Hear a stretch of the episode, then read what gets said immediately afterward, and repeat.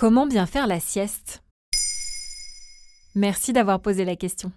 Avec l'accélération de nos rythmes de vie et la prolifération des écrans, la qualité de notre sommeil continue de se dégrader chaque année. Selon la définition donnée par le Larousse, la sieste est un repos pris après le repas du midi. Car c'est en effet après le repas du midi qu'elle est la plus bénéfique pour notre organisme car elle favorise la digestion. Mais attention, il y a l'art et la manière de la pratiquer. Une sieste mal faite peut être contre-productive. Vraiment? Oui, si elle est trop longue, on risque d'interrompre un cycle de sommeil profond et de se réveiller en se sentant désorienté et plus fatigué. Il vaut mieux pratiquer une sieste flash, en général moins de 20 minutes, ça veut dire que la durée de sommeil réelle est peut-être seulement de 3 ou 4 minutes.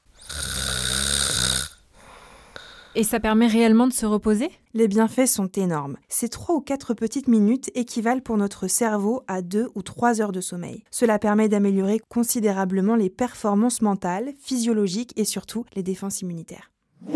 Mais moi, je suis incapable de dormir seulement 20 minutes. Ça, c'est ce que tu crois. Mais avec un peu d'entraînement, tout le monde en est capable. Au départ, tu mets un réveil, et puis progressivement, ton corps va s'habituer et tu n'auras plus besoin d'alarme. Pour que la sieste soit efficace, il faudra se réveiller en douceur. Ne pas se redresser d'un coup, mais prendre 2 ou 3 minutes pour s'étirer, faire bouger ses muscles et s'asseoir tranquillement au bord du lit. Ça permet de mieux irriguer le cerveau.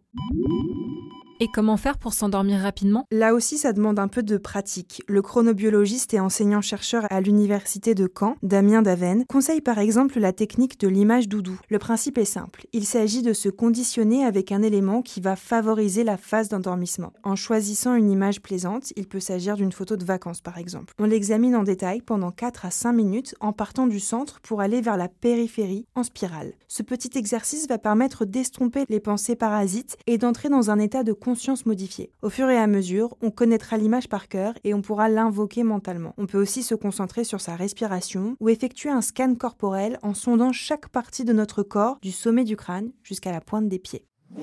Est-ce qu'il y a une position particulière recommandée? La position allongée est la meilleure pour détendre le corps les paumes retournées vers le plafond pour un meilleur lâcher-prise. Mais la sieste assise est tout à fait possible, les pieds bien à plat sur le sol et la tête posée entre les bras. Et s'il y a du bruit autour, tu peux prendre des écouteurs pour écouter une musique calme, sinon progressivement ton corps va s'habituer au son ambiant. Ces phases d'absence régénératrice sont particulièrement recommandées en cas de gros stress ou de déficit du sommeil la nuit.